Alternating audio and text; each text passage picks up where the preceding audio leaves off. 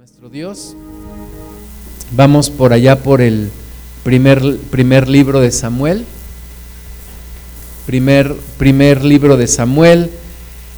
Eh, nada más poniendo el contexto un poquito, recordemos que David fue ungido como rey, pero no inmediatamente asumió el cargo de rey, no inmediatamente fue rey, sino que el, el profeta Samuel lo ungió en ese tiempo Saúl había desobedecido, Saúl fue desechado, pero eh, Saúl cuando ve que Dios escoge a David, lo empieza a perseguir.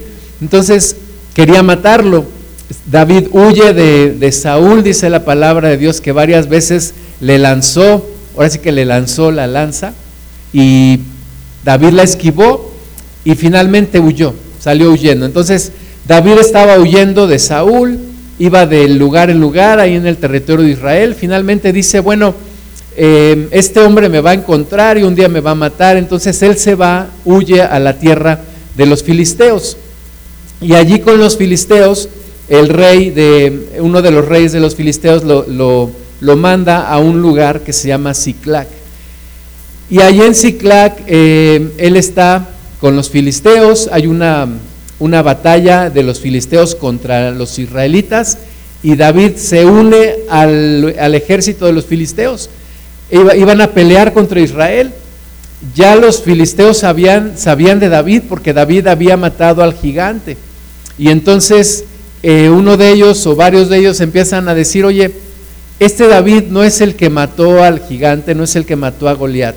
Y, y cómo ahora va a salir a la guerra con nosotros dijeron al, rey, este, en un momento dado se va a voltear en contra de nosotros. Entonces desconfían de David.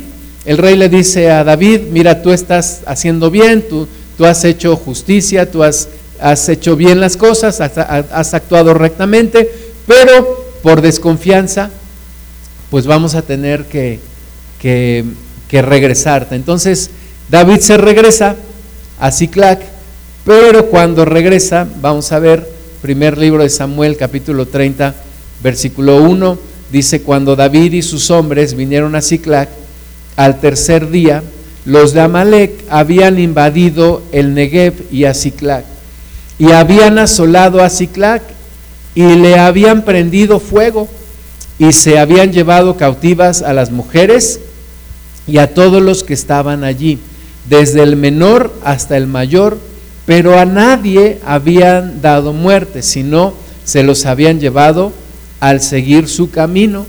Entonces, mientras David había ido a la batalla con los filisteos y en todo eso que le dicen, no, pues mira, mejor vete, regrésate, porque en un momento dado tú te puedes, te puede ganar el corazón y en lugar de, de estar con nosotros en contra de Israel, pues igual y te volteas y nos empiezas a hacer daño a nosotros. Entonces, en eso estaba con sus 600 hombres, y cuando él estaba por allá, en medio de, esa, de, esa, de ese camino hacia la batalla contra Israel, pues resulta que unos hombres de Amalek vienen al lugar donde vive David, donde están sus mujeres, donde están las familias de estos 600 hombres que van con David, y entonces queman la ciudad y se llevan cautivo, dice, a las mujeres y a todos los que estaban allí. seguramente eran mujeres, niños, ancianos, se los llevan todos, dice que no los matan, pero se los llevan.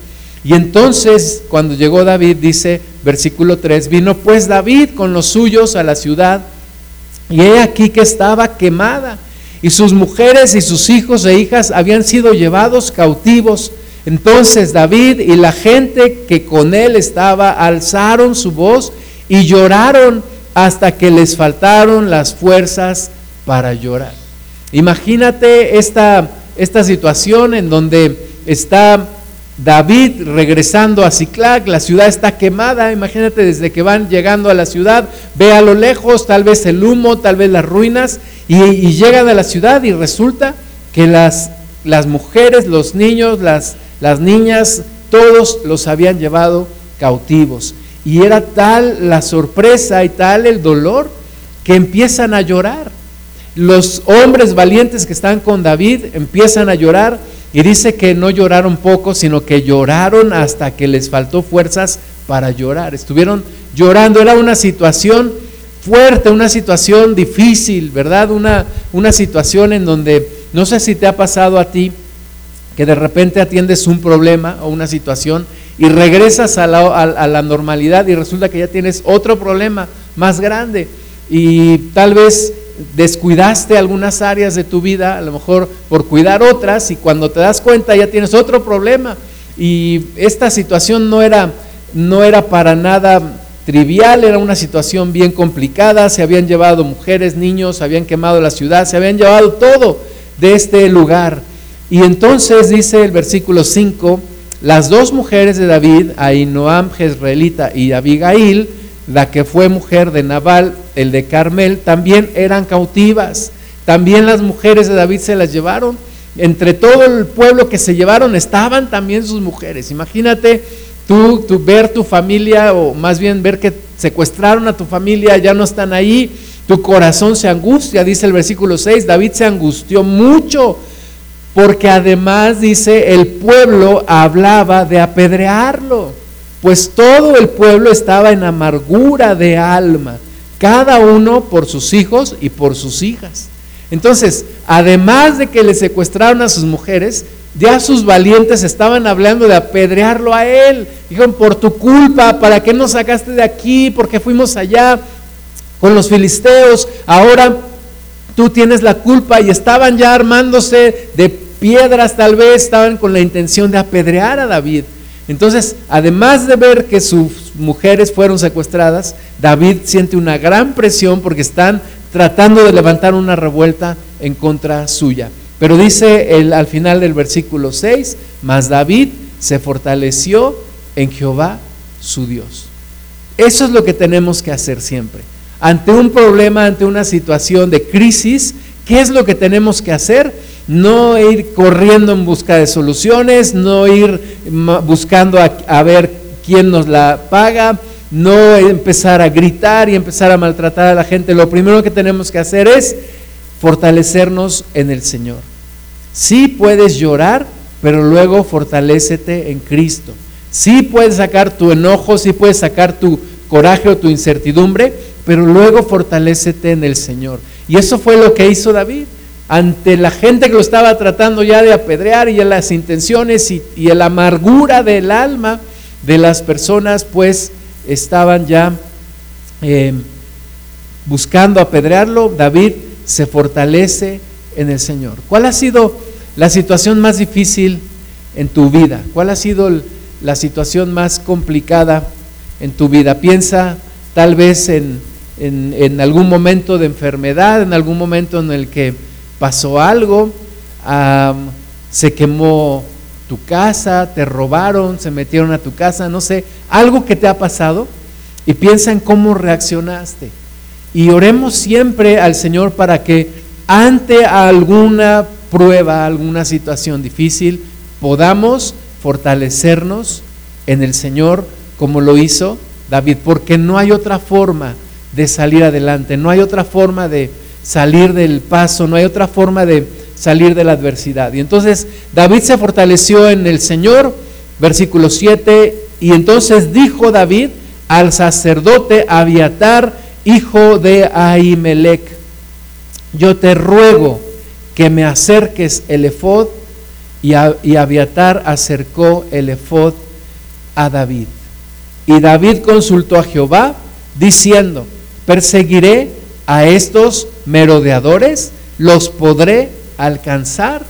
Aquí hay dos claves bien importantes de esta enseñanza. La primera, que tenemos que fortalecernos en el Señor. Ante la situación que estamos viviendo, lo primero que tenemos que hacer es fortalecernos en el Señor.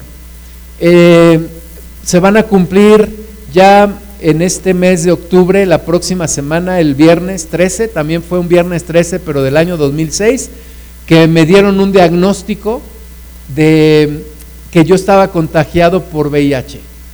Y cuando yo vi ese diagnóstico, vi esa, esa hoja en electrónico, porque la consulté en, internet, me, como que se me bajó toda la sangre a los pies. Y Fui a ver a la doctora, la doctora me dijo, usted está contagiado, usted está contagiado y, le dije, mándeme a hacer otros estudios y me dijo, no, usted está contagiado y le voy a mandar otros estudios, pero para su familia. En ese momento yo bajé del consultorio, mis rodillas me temblaban, pero dije, Dios, ayúdame, ayúdame porque siento que la muerte está enfrente de mí, ¿verdad? Si yo decía, si yo estoy contagiado, pues mi esposa también, y, si la doctora me había dicho que eso puede haber sido desde hace muchos años, dije, pues entonces también mis hijos pueden estar contagiados. Pero Dios me dio un poquito de luz y fui con mis pastores que oraran por mí. O sea, lo primero que tenemos que hacer es buscar a Dios, buscar a Dios y luego pedirle dirección, pedir dirección de Dios y ver qué es lo que Dios quiere que hagamos. En ese entonces me tranquilicé, oraron por mí y entonces me fui a buscar a otra doctora, una doctora que atendía a mis hijos y gracias a Dios me mandó a hacer los estudios a mi familia y a mí. Y gracias a Dios, bueno, después de toda una prueba que después y ya les he dado un poco de testimonio, pero gracias a Dios fue un diagnóstico equivocado, no, no tenía tal virus, tenía otro virus, gracias a Dios estuve en tratamiento y, pude sanarme en el Señor. Pero la, lección que yo veo aquí en, la historia de David es que primero se fortaleció en el Señor. Puede ser algo bien fuerte, puede ser algo bien impactante en tu vida. Te tienes que fortalecer en el Señor, te tienes que afirmar del Señor. Hay que sostenerse de Dios en los momentos más difíciles. Y segundo, hay que pedirle dirección. ¿Qué hago ahora? ¿Qué tengo que hacer? ¿Hacia dónde voy? ¿A quién busco? ¿Qué puerta me vas a abrir? David consulta a Dios y le hace preguntas, y eso me gusta mucho, y hay que aprenderle mucho de eso a David, hace preguntas concretas y le dice a Dios, primero, Señor, ¿perseguiré a estos merodeadores y los podré alcanzar? O sea, preguntas concretas, porque normalmente decimos, tal vez yo hubiera dicho, voy a ir a alcanzarlos, y entonces voy a orar a Dios que me ayude para que los pueda alcanzar pero no es la forma correcta de hacer las cosas. ¿Verdad? Normalmente decimos, voy a hacer esto y voy a orar para que Dios esté conmigo y Dios me bendiga. Me acuerdo mucho de una anécdota que me contó Miguel López, mi pastor, que me dijo que había un hombre, un evangelista, un evangelista muy reconocido, que estaba en medio de una campaña, había muchísima gente ahí en esa campaña, y que entonces él empezó a orar y le dijo a Dios, Dios, tú me metiste en esto, ahora tú ayúdame y que dice que Dios le contestó en su corazón y le dijo Dios, yo no te metí en esto. Y entonces el evangelista se quedó completamente desarmado. Porque normalmente decimos, Dios, yo quiero hacer esto, bendíceme. Voy a iniciar esta, este negocio, o me voy a cambiar de trabajo, o voy a aceptar esta promoción, o voy a hacer tal cosa, me voy a mudar de ciudad, etcétera. Bendíceme, Dios donde la manera correcta de hacerlo, hermanas y hermanos, es primero preguntarle a Dios, como David lo hizo, Señor, ¿perseguiré a estos merodeadores? ¿Los podré alcanzar? ¿Verdad? Dios, ¿me cambio de trabajo? ¿Vas a estar conmigo en este nuevo trabajo? Dios, ¿me cambio de casa? ¿Vas a estar conmigo en esto? Señor, ¿acepto esta promoción? ¿Es de ti? ¿Tú me vas a bendecir? Es primero preguntarle a Dios. Y entonces Dios le contesta a David y le dijo, síguelos, porque ciertamente los alcanzarás y de cierto librarás a los cautivos. Y entonces con esa confianza, con esa convicción, David se levanta, vuelve a animar a sus hombres y salen a, buscar a estos merodeadores, a esta gente mala que había secuestrado a las mujeres, a los hijos y a los ancianos. Dice el versículo 11, hallaron en el campo un hombre egipcio, el cual trajeron a David y le dieron pan y comió y le dieron agua, le dieron a beber agua. Le, le, dieron también un pedazo de masa de higos secos y dos racimos de pasas. Y luego que comió, volvió en él su espíritu, porque no había comido pan ni bebido agua en tres días y tres noches. Y le dijo David, ¿de quién eres tú? ¿Y de dónde eres? Y él respondió el joven egipcio, yo soy siervo de una malecita y me dejó mi amo hoy hace tres días porque estaba yo enfermo. Pues hicimos una incursión en la parte del Negev, que es de los Ereteos y de Judá, y al Negev de Caleb, y pusimos fuego a Ciclac. Y le dijo David, ¿me llevarás tú a esta tropa? Y él dijo, júrame por Dios que no me matarás, ni me entregarás en mano de mi amo, y yo te llevaré a esa gente. Parecen casualidades, ¿verdad? Parece que de casualidad se encontró a ese hombre. Y le dice, ah, pues ¿qué crees? Que yo vengo de tal y es mi amo y tal. Y fuimos, hicimos una incursión y secuestramos gente y recogimos botín y todo. No fue una casualidad, fue Dios que le puso a ese hombre para que lo encontrara. Cuando pedimos dirección a Dios, hermanas y hermanos, Dios nos da la gente, Dios nos pone la gente, Dios nos abre las puertas, Dios es increíble de verdad, es maravilloso cómo Dios va acomodando todo. Cuando Él va adelante las cosas van fluyendo. Pero no cuando lo hacemos al revés, que queremos hacer las cosas a nuestra forma y luego Dios bendíceme, Dios ayúdame, Dios, ¿por qué no me ayudas? Dios, ¿por qué no estás en esto? Dios, ¿por qué no veo tu mano? Es que es primero preguntarle, primero decirle al Señor que queremos hacer esto. ¿Estás con nosotros? Confirma o, o guíanos, Señor. Versículo 16. Lo llevó pues y he aquí que estaban desparramados sobre toda aquella tierra comiendo y bebiendo y haciendo fiesta por todo aquel gran botín que habían tomado de la tierra de los filisteos y de la tierra de Judá. Y los hirió David desde aquella mañana hasta la tarde del siguiente día, y no escapó de ellos ninguno, sino cuatrocientos jóvenes que montaron sobre los, los camellos y huyeron. Y libró David todo lo que los amalecitas habían tomado y asimismo libertó David a sus dos mujeres y no les faltó cosa alguna, chica ni grande, así de hijos como de hijas del robo y de todas las cosas que les habían tomado. Todo lo recuperó David.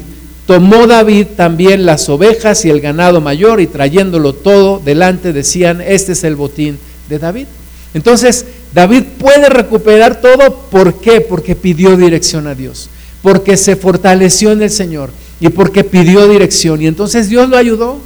Esa es la forma de conseguir las victorias, hermanas y hermanos. No es como decían antes la gente, no te avientes como el borras, nada más, ahí vas, ¿verdad? Y dicen, eh, si el diablo no te estorba, te empuja. Y ahí vas y, y sin pedir dirección a Dios y sin orar, y pues las cosas te van a salir mal. Pero cuando pides dirección, preguntas al Señor, el Señor te confirma o te dice, haz esto o haz aquello, entonces hay victoria. Ahora, muchos dicen, pero ¿cómo le pregunto a Dios? ¿Cómo voy a escuchar la voz de Dios? ¿Cómo puedo saber qué es lo que Dios quiere? Eh, vamos a hablar un poco de eso hoy. Isaías 45, 9 dice, hay del que pleitea con su hacedor el tiesto con los tiestos de la tierra. Dirá el barro al que lo labra, ¿qué haces? ¿O tu obra no tiene manos? Hay del que dice al, al padre, ¿por qué engendraste? Y a la mujer, ¿por qué diste a luz? Así dice Jehová, el Santo de Israel y su formador, preguntadme de las cosas por venir, mandadme acerca de mis hijos y acerca de la obra de mis manos. Dios quiere que le preguntemos. Dios quiere que lo tomemos en cuenta. Dios quiere que no lo ignoremos. Dios quiere que le preguntemos. Me comenta Miguel López también de una experiencia que tuvo. Él le platicó al hermano Wayne que iba a recibir a un hermano que venía de otra iglesia. Le dijo, lo voy a recibir en mi iglesia. Y tiempo después tuvo problemas con ese hermano que recibió en la iglesia. Y, el hermano Wayne le dijo a Miguel, yo ya sabía que tú ibas a tener problemas. Y le dijo, ¿y por qué no me dijo? Hermano Wayne, ¿por qué no me dijo cuando yo le comenté que iba a recibir a ese hermano? Y el hermano Wayne le dijo, ¿por qué no me preguntaste? Y el buen consejero contesta hasta que le preguntan. De otra manera sería un entrometido, ¿verdad? Y así es Dios. Si no le preguntas a Dios, Dios no te contesta. Dios no, no, no lo tomas en cuenta, Dios no te guía. Si dices, yo sé cómo hacerlo, yo sé cómo hacer las cosas, bueno, Dios dice, ok, vaya tú y te das de portazos en la frente. Pero Dios dice, pregúntame, pregúntame sobre mis hijos, pregúntame sobre la obra de mis manos. Dios es consejero, Dios quiere darnos consejo, Dios quiere guiarnos, Dios no quiere que nos andemos levantando y cayendo, levantando y cayendo. Dios quiere guiarnos. Una mujer en una ocasión le dijo a su pastor, pastor, ¿por qué no pide dirección en lugar de andar dando golpes de bastón?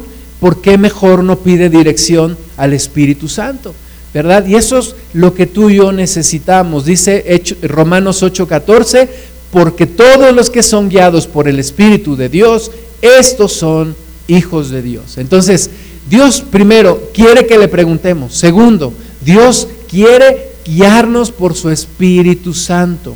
Ahorita vamos a ver cómo David consultaba a Dios y cómo Dios guiaba a su pueblo en el antiguo pacto. Pero hoy, en, nuestros, en nuestros días, en nuestros tiempos, en este nuevo pacto que nos toca vivir, somos guiados por el Espíritu de Dios. ¿No te ha pasado que de repente escuchas algo, un pensamiento en tu corazón que te dice algo y no haces caso y luego te pasa algo y dices, ay, era el Espíritu Santo que me estaba diciendo? En una ocasión habíamos ido a un, a un campamento de jóvenes, éramos mi esposa y yo, éramos pastores de jóvenes y, y, habíamos llevado a los jóvenes a un campamento y regresamos a la Ciudad de México y, dejamos, íbamos en, el carro y dejamos a dos muchachos que eran hermanos, los dejamos ahí sobre una avenida, sobre Avenida Oceanía, y se bajaron y se subieron a una micro. Se subieron a una micro y esa micro la, chocaron por atrás. Y, ellos pues iban en la parte de atrás y recibieron los golpes y, y se lastimaron. Pero uno de ellos me dijo, yo escuché una voz en mi corazón que me dijo, no te subas a este, pero no hice caso. Es la voz del Espíritu Santo. Otro hermano que ya también ha venido acá eh, nos platicó cómo tuvo un accidente en la sierra en su moto, pero dice que escuchó una voz en su corazón que le dijo, baja la velocidad. Y no bajó la velocidad y se patinó y se impactó y tuvo un accidente. Entonces, es el Espíritu Santo.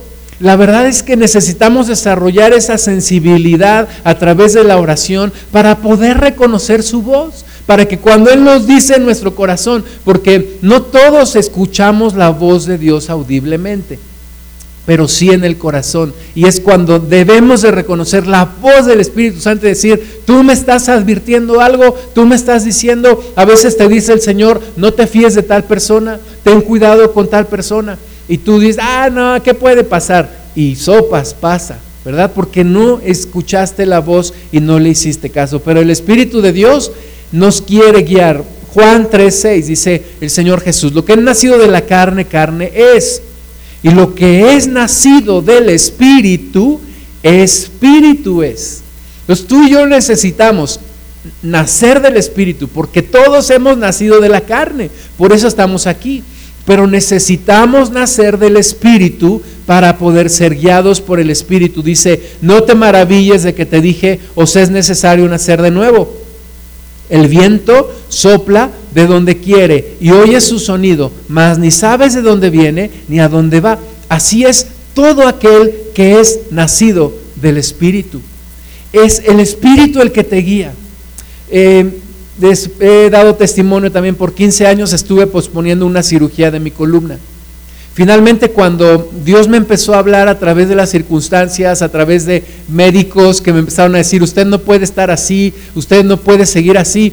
Y entonces buscamos médicos y, caemos con uno, con un médico que para mí me pareció muy bueno y me ofreció operarme y me dijo, no te vamos a cobrar el deducible del seguro, yo tengo convenios con tal hospital, un hospital muy bueno, y te vamos a hacer esto y te vamos a, meter unos, unos discos de platino y te vamos a poner unos soportes y, y unos tornillos y pues estaba bien emocionado el doctor y sí, doctor, y pues resulta que no era la operación que me tenían que hacer y Dios movió las circunstancias. Yo me acordé de una compañera de trabajo que no veía desde hace más de 10 años y me acordé que ella un día me platicó que habían operado a su esposo de la columna y entonces fue como el Espíritu Santo trayéndome ese recuerdo. Hablé con ella, le pregunté del doctor, me dio sus datos, el doctor también estaba dentro de los, los médicos que tenían convenio con el seguro Y ese doctor me dijo, no, nada más vamos a quitar los discos y vamos a poner unos soportes. No vamos a poner discos de platino ni nada de eso porque eso es contraproducente. Dios me guió con ese doctor. O sea, lo que te quiero decir es que sí, Dios habla, Dios guía, nada más hay que tomarlo en cuenta, nada más hay que pedirle dirección y que Él nos guíe en todas las cosas. Regresemos a otra historia de David, primer libro de Samuel, pero ahora capítulo 23, versículo 1. Dice, dieron aviso a David diciendo, he aquí que los filisteos combaten a Keila y roban las eras.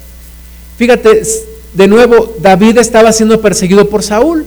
Pero dice aquí que le dijeron, los filisteos están combatiendo esta ciudad y están haciendo destrozos. Versículo 2, David consultó a Jehová, diciendo, iré a atacar a estos filisteos. De nuevo, preguntas concretas. Señor, ¿voy a esto? ¿Sí o no? ¿Verdad? Y Dios contesta, y Jehová respondió a David, ve, ataca a los filisteos y libra a Keila. Pero los que estaban con David le dijeron, he aquí que nosotros aquí en Judá estamos con miedo. ¿Cuánto más si fuéramos a Keila contra el ejército de los filisteos? Sea, a veces le preguntas a Dios, ¿Dios haré esto? Dios te dice sí.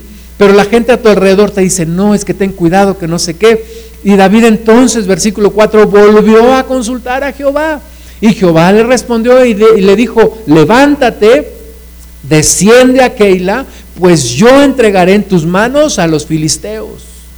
Hay muchas voces a nuestro alrededor, hermanas y hermanos. Escuchamos opiniones de todos lados, ¿verdad? Opiniones en el trabajo, opiniones de familiares. Todo el mundo nos quiere dar consejos. Pero hay una voz que es la que tienes que escuchar. Y es la voz de Dios. Y cuando la voz de Dios te dice algo, eso es lo que tienes que hacer, porque ahí va a haber bendición de Dios. Y entonces fue pues David con sus hombres a Keila y peleó contra los filisteos, se llevó sus ganados y les causó una gran derrota y libró David a los de Keila. ¿Verdad? ¿Por qué? Porque escuchó la voz de Dios, porque Dios lo ayudó y porque entonces tuvo victoria. Pero la historia no termina ahí, versículo 6. Aconteció que cuando Abiatar, hijo de Ahimelech, huyó siguiendo a David a Keila, descendió con el efod en su mano y fue dado aviso a Saúl que David había venido a Keila. Entonces dijo Saúl, Dios lo ha entregado en mi mano, pues se ha encerrado entrando en, en ciudad con puertas y cerraduras. Y convocó Saúl a todo el pueblo a la batalla para descender a Keila y poner sitio a David y sus hombres. Mas entendiendo David que Saúl ideaba el mal contra él, dijo a Abiatar sacerdote, traed el efod. Esta es la forma, mis amados hermanos, en cómo se consultaba a Dios en el antiguo pacto, a través de un efod, a través de unas piedritas que se llamaban Urim y Tumim. Y de alguna manera algunos piensan que se encendía alguna de las piedritas y que era la forma en que Dios guiaba al pueblo. Yo no sé exactamente cómo, pero era la forma en la que, en la que Dios guiaba al pueblo. Traer el efod, le dijo David. Por eso le dice al sacerdote, inmediatamente trae el efod. ¿Por qué? Porque quiero consultar a Dios. Y entonces, versículo 10, dijo David, Jehová Dios de Israel, tu siervo, tiene entendido que Saúl trata de venir contra Keila a destruir la ciudad por causa mía. ¿Me entregarán los vecinos de Keila en sus manos? ¿Descenderá Saúl como ha oído tu siervo? Fíjate, a lo mejor alguno de nosotros diría, eh, le voy a preguntar al, delegado de Keila, oye, si viene Saúl contra mí, ¿me entregarían? ¿Y qué diría el delegado? No, por supuesto, no, tú nos has librado, ¿cómo crees que te vamos a entregar? Pero Dios, David lo que hace es preguntarle a Dios, Dios, ¿va a venir Saúl contra mí y me entregarán los de Keila? Jehová, Dios de Israel, te ruego que lo declares a tu siervo. Y Jehová dijo, sí descenderá. Dijo luego David, me entregarán los vecinos de Keila a mí y a mis hombres en manos de Saúl. Y Jehová respondió, os entregarán. Eso es lo que tú y yo necesitamos aprender. Preguntarle a Dios, Preguntarle al Señor, Señor, ¿me quedo aquí o me voy? ¿Hago esto o no? ¿Emprendo esta situación o no? Señor, dame dirección. Tú dices, pero ahora, ahora ¿dónde está el efod con el urim y tumim, con las piedritas para preguntarle a Dios? Ese fue el antiguo pacto. Hoy tenemos un consejero en, en nosotros, dentro de nosotros, el Espíritu Santo, que nos aconseja, que nos guía, que nos hace sentir yo no sé si alguna vez te ha pasado, a mí me ha pasado que cuando he hecho algo que Dios no quiere, siento una gran angustia, siento, siento algo y digo, Señor, algo está mal, no estoy haciendo lo que tú quieres. Y entonces doy dos pasos atrás y me detengo y digo, Señor, dame dirección, porque no siento, no siento esta paz de, que da el que tú vayas conmigo, el que tú tomes el control y la dirección. Entonces David pregunta, Señor, ¿viene Saúl contra mí? Dios dice sí. Señor, aunque ya libré a este pueblo de Keila de la mano de los filisteos, ¿me van a entregar? Sí, sí te van a entregar. Y entonces David actúa. David entonces se levantó con sus hombres, versículo 13 que eran como 600, y salieron de Keila y anduvieron de un lugar a otro, y vino Saúl, vino a Saúl la nueva de que David se había escapado de Keila y desistió de salir. Y David se quedó en el desierto, en lugares fuertes, y habitaba en un monte, en el desierto de Sif, y lo buscaba Saúl todos los días, pero Dios no lo entregó en sus manos. Hermanas y hermanos, ¿cómo pudo David librarse de la mano de Saúl, que con todo su ejército persiguió a David, con simple y sencillamente con dos cosas, con la dirección de Dios y con la protección de Dios. Y David pudo escapar siempre y Dios lo protegió. Pero no porque David hizo lo que quería, sino porque David preguntaba al Señor. Preguntaba y Dios le daba dirección y Dios le daba entonces la protección.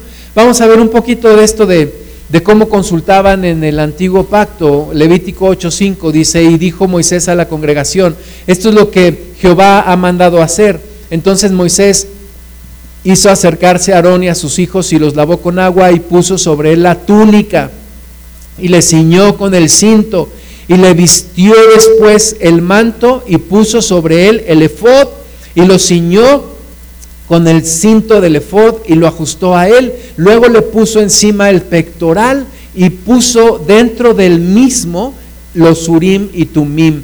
Después puso la mitra sobre su cabeza y sobre la mitra enfrente puso la lámina de oro, la diadema santa, como Jehová había mandado a Moisés. David siempre tuvo a su lado un sacerdote y siempre ese sacerdote tuvo el efod. Y siempre David le preguntaba, trae el efod, trae el efod, trae los urim y tumim, vamos a consultar a Dios. Y Dios le hablaba. Hoy nosotros no tenemos que traer un efod, no tenemos que traer urim tumim, tenemos el Espíritu Santo. Por eso dijo el Señor, es necesario nacer del Espíritu. Y entonces el Espíritu de Dios nos acompaña a donde quiera que vayamos. Y donde quiera que estemos y en cualquier situación le podemos preguntar. Le podemos consultar, Señor, ¿qué es lo que debo de hacer? Señor, hago esto, voy a la izquierda, voy a la derecha, camino hacia adelante, me quedo parado. ¿Qué hago, Señor? Guíame en cosas pequeñas y en cosas grandes. Números 27, 18, Jehová dijo a Moisés, toma a Josué hijo de Nun, varón en el cual hay espíritu, y pondrás tu mano sobre él y lo pondrás delante del sacerdote Eleazar y delante de toda la congregación y le darás el cargo en presencia de ellos y pondrás de tu dignidad sobre él para que toda la congregación de los hijos de Israel le obedezca. Él se pondrá delante del sacerdote Eleazar y le consultará por el juicio del Urim delante de Jehová, por el dicho de él saldrán y por el dicho de él entrarán. Él y todos los hijos de Israel con él y toda la congregación. Hermanas y hermanos, hoy nosotros no necesitamos correr por un sacerdote y que nos diga, dime qué dice Dios, o correr por un profeta, profeta, dime qué dice Dios. No, lo que necesitamos tú y yo es llenarnos del Espíritu Santo. Llenarnos del Espíritu Santo y pedirle que Él nos guíe. No digo que no se necesiten profetas, pero todos deberíamos de tener la capacidad de entender la voluntad de Dios, de escuchar la voz de Dios, ¿verdad? Un, predicador eh, que invitaban mucho a los congresos de hombre a hombre, una vez compartió un testimonio y dijo que él pues recibía muchos predicadores en su casa porque él es pastor y recibía muchos predicadores y uno de sus hijos un día bien triste le dijo, papá, estoy muy triste. Le dijo, ¿por qué? Dijo, porque muchos de los predicadores que invitan dicen, Dios me dijo esto, Dios me dijo aquello y yo nunca he escuchado la voz de Dios y estoy muy triste y le dijo, vas a ver que Dios te va a contestar. Y entonces dice que días después este niño le dijo a su papá, papá, siento algo en mi corazón. dijo, ¿qué sientes? Siento que ya no debo de pegarle a mi hermano. Dice, siento algo en mi corazón, ya no debo pegarle a mi hermano, estoy arrepentido. Y le dijo su papá, esa es la voz de Dios, hijo. Esa es la voz de Dios. Tienes que aprender a reconocer la voz de Dios. Tenemos que, todos hermanas y hermanos, todos necesitamos recibir la dirección de Dios. Ahora, no de una manera fanática, no de una manera irreal, pero todos necesitamos, dijo Jesús, mis ovejas oyen mi voz, me conocen y me siguen. Entonces, todos los que somos ovejas de Jesús necesitamos escuchar su voz y reconocerla. Hebreos 8:6 dice, pero ahora tanto mejor ministerio es el suyo, cuanto es mediador de un mejor pacto establecido sobre mejores promesas. Es mejor este pacto que estamos viviendo ahora que el que vivieron aquellos antiguos. Es mejor tener el Espíritu Santo que consultar por Urim y Tumim y por tener el Efod. Es mejor hoy porque tenemos la presencia del Dios grande, del Dios vivo, del Dios todopoderoso en nosotros. Isaías 9:6, porque niño nos es nacido, hijo nos es dado, y el principado sobre su hombro, y se llamará su nombre admirable consejero, Dios fuerte, Padre eterno, príncipe de paz. Jesús es consejero, pero el problema es que nosotros no lo tomamos en cuenta. Y especialmente nosotros en México no nos gusta tomar consejo. Decimos, no, es un símbolo de debilidad, nadie me va a decir lo que yo tengo que hacer, este, yo sé lo que puedo hacer, yo sé lo que debo de hacer, yo quiero enfrentarme a las cosas, si me equivoco y me caigo será por error mío, pero yo voy a aprender, pero a mí no me gusta que me digan lo que tengo que hacer. Dice la palabra, Dios es consejero, no manipulador. Dios es consejero, no controlador. Dios es consejero, no microcontrolador de las personas. Dios es consejero, hay que consultarle. Tenemos la fuente más grande de sabiduría en Dios. No consultes al chat GPT, a la inteligencia artificial o a Siri, Google, Alexa, todos estos. Consulta a Dios. Dice, lo dilatado de su imperio y la paz no tendrán límites sobre el trono de David y sobre su reino, disponiéndolo y confirmándolo en juicio y en justicia desde ahora y para siempre. El celo de Jehová de los ejércitos hará esto. Entonces tenemos en Jesús a ese admirable consejero. Juan 16, 12, dijo Jesús, aún tengo muchas cosas que deciros. O sea, en, los evangelios hay mucha enseñanza, pero dijo el Señor Jesús, aún tengo muchas cosas que decirles, pero ahora no las podéis sobrellevar. Pero cuando venga el Espíritu de verdad, Él os guiará a toda la verdad, porque no hablará por su propia cuenta, sino que hablará todo lo que oyere y os hará saber las cosas que habrán de venir. Él me glorificará porque tomará de lo mío y os lo hará saber. Todo lo que tiene el Padre es mío, por eso dije que tomará de lo mío y os lo hará saber. Entonces es el Espíritu el que nos guía hacia toda verdad. Él es el que nos guía, Él es el que nos va a mostrar el camino, Él es el que nos va a decir por dónde ir, Él es el que tiene la sabiduría, el que tiene el poder. hay que consultarlo, hay que tomarlo en cuenta. Primera de Juan 5:14. Y esta es la confianza que tenemos en Él. Que si pedimos alguna cosa conforme a su voluntad, Él nos oye. Y si sabemos que Él nos oye, en cualquiera cosa que pidamos, sabemos que tenemos las peticiones que le hayamos hecho. Esta es la forma correcta de orar. Primero le pregunto, ¿qué es lo que tú quieres, Dios? ¿Qué es lo que tú deseas? Porque tú eres el Señor, no yo. Señor, muéstrame por favor tu voluntad.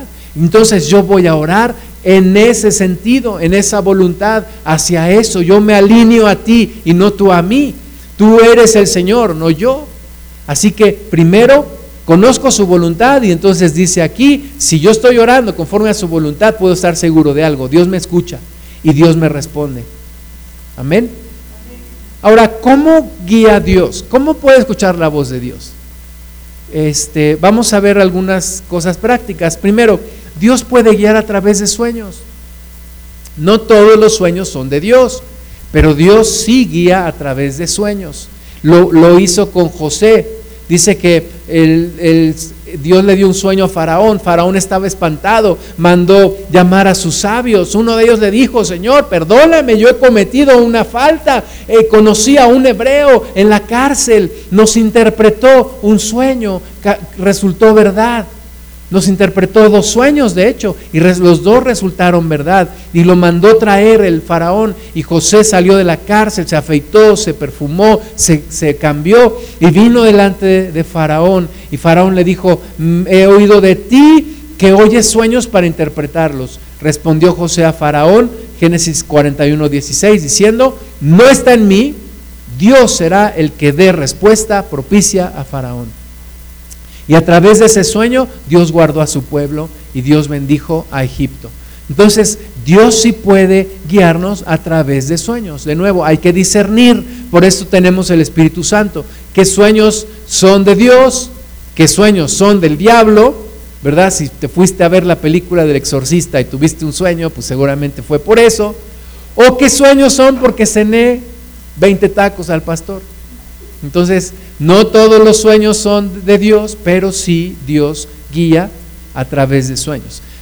También guía a través de visiones. Hay visiones. Uno de los primeros dones que Dios me permitió tener fue las visiones. Y yo estaba en la reunión de oración recién convertido y yo cerraba mis ojos y yo tenía visiones. Así que Dios guía a través de visiones también. Hechos 16:6 dice, atravesando Frigia, y la provincia de Galacia les fue prohibido por el Espíritu Santo hablar la palabra en Asia. Fíjate, les prohibió el Espíritu Santo hablar la palabra en Asia. Y dices, pero ¿cómo si es la palabra? Hay que predicar la palabra. Yo estoy predicando la palabra. Dios me tiene que, me tiene que respaldar porque yo estoy predicando su palabra. No, no siempre. El Espíritu Santo les dijo, no, aquí no. Y luego versículo 7, y cuando llegaron a Misia intentaron ir a Bitinia, pero el Espíritu no se los permitió. Y pasando junto a Misia descendieron a Troas y se le mostró a Pablo una visión de noche. Un varón macedonio estaba en pie rogándole y diciendo, pasa a Macedonia y ayúdanos. Cuando vio la visión enseguida, procuramos partir para Macedonia, dando por cierto que Dios nos llamaba para que les anunciásemos el Evangelio. Hermanas y hermanos, esto es lo que necesitamos, más del Espíritu Santo, menos emocionalismo, menos humanismo, más del Espíritu Santo. ¿Por qué hemos perdido muchos de estos dones? Porque no oramos, porque no nos metemos en oración, porque no buscamos la presencia de Dios. Y entonces todo es, pues yo creo, pues me late, pues me late chocolate y lo voy a hacer, pues total. Y, y no necesitamos la dirección del Espíritu, visiones, pidamos visiones a Dios. Pidamos que Él nos guíe a través de visiones. Lo promete Joel, dice que daría visiones y sueños. Hechos 13, también Dios guía a través de profetas. Pero eh, yo aprendí algo y mi esposa y yo aprendimos algo en nuestros primeros años, nuestros primeros 17 años de cristianos. No dependas de un profeta. No dependas de un profeta para escuchar la voz de Dios. No dependas de un profeta. Digo, qué bueno si hay un profeta que te da una palabra, pero es tu responsabilidad confirmar esa palabra con Dios. ¿Verdad? Eh, platicaba con un hermano y me, y me decía que una profeta le dijo, cásate con esa mujer.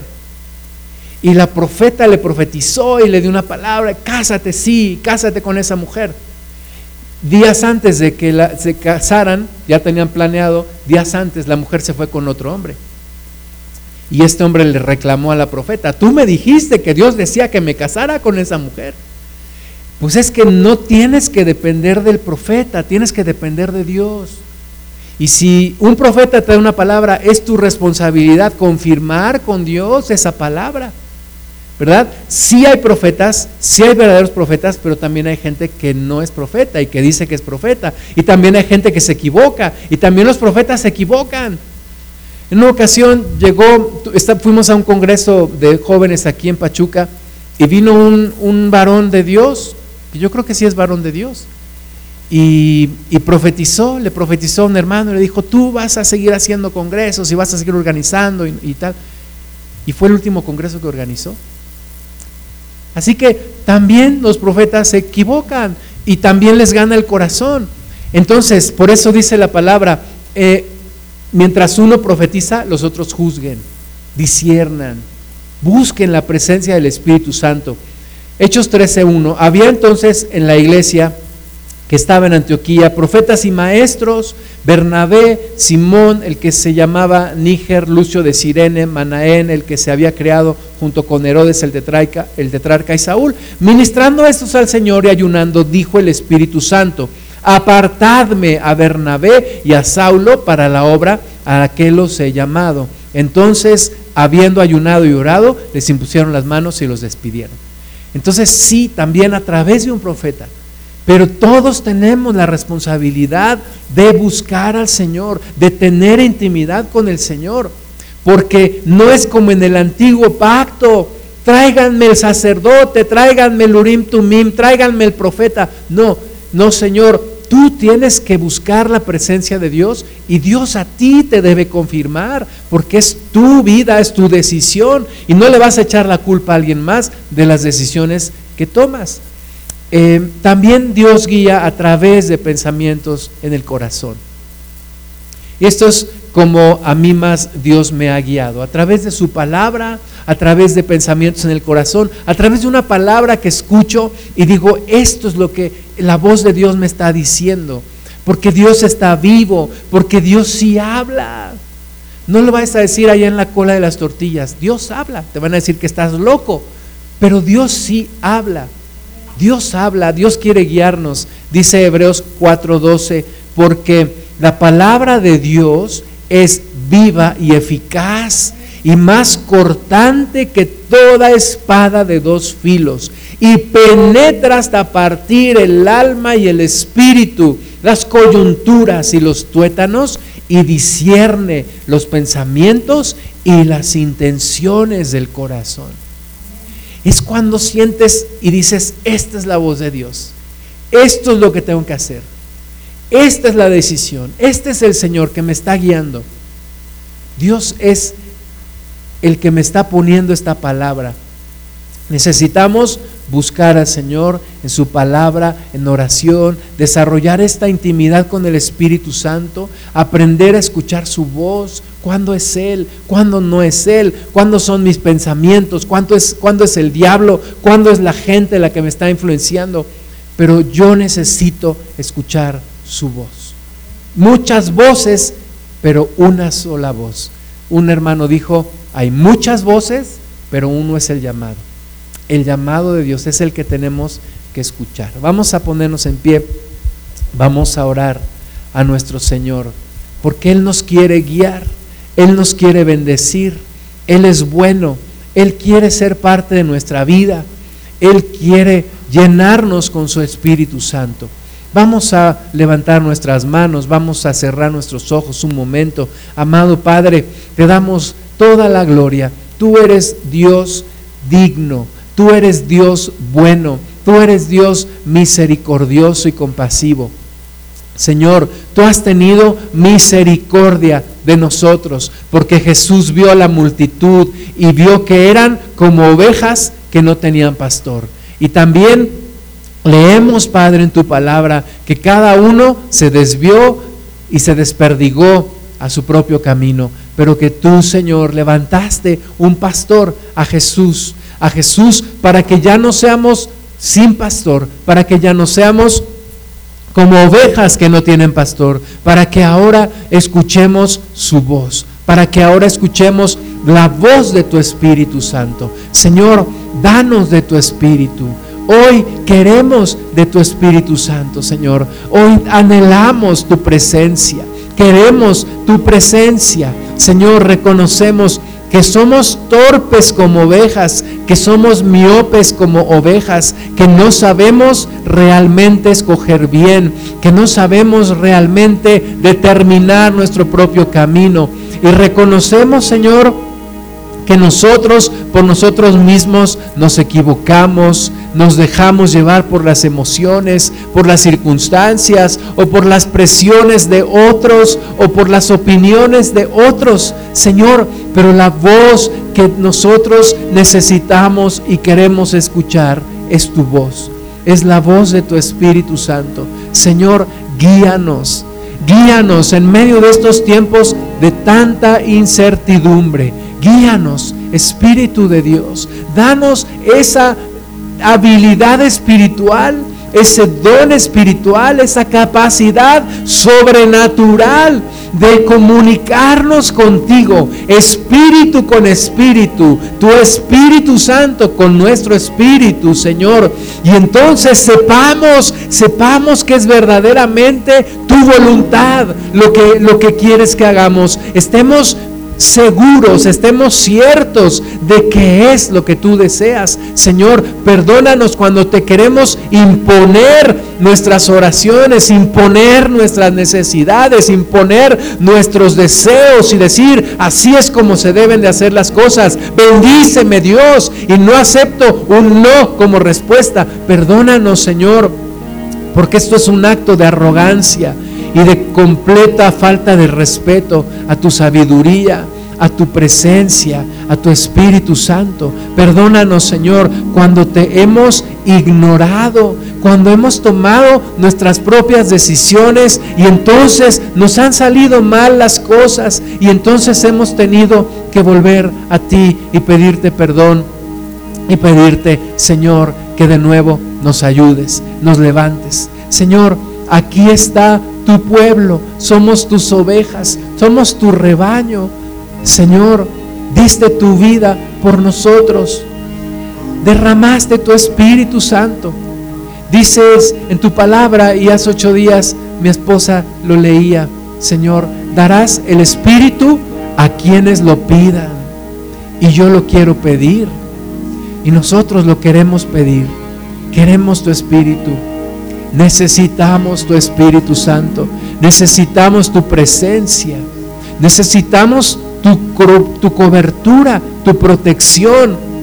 Pero para poder tenerla necesitamos tu dirección y que se hagan las cosas como tú quieres y no como nosotros anhelamos. Señor, danos de tu Espíritu, danos de tu Santo Espíritu, esos ríos de agua viva que corran de nuestro interior y una fuente que salte para vida eterna. Señor, danos a beber de tu Espíritu Santo, danos a beber de tu presencia, de tu Espíritu. Llénanos de ti, Señor.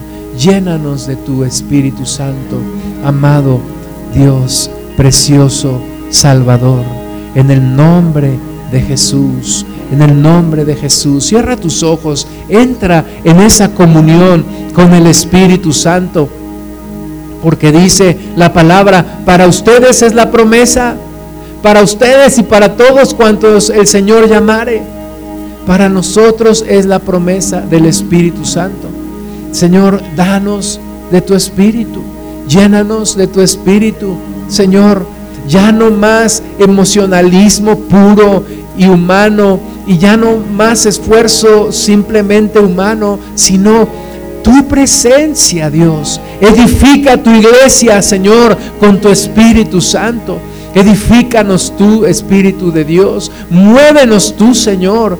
Danos visiones, danos sueños, danos palabra, danos revelación, danos confirmación, Señor. Aún redargúyenos, danos carga, cuando no estamos haciendo lo que tú quieres. Pon carga en nosotros, Dios. Ábrenos caminos, Señor. Bendícenos, ayúdanos, líbranos de nuestros enemigos, Dios. Ayúdanos, protégenos, danos gozo, danos paz, danos templanza, Señor. Líbranos de tentación, Dios, porque tú estás con nosotros aquí en la tierra, aquí en la tierra, Señor. En el nombre de Jesús, ayúdanos, Espíritu de Dios. Urraba bajara titi shibibi. Irraba basara titi rababa.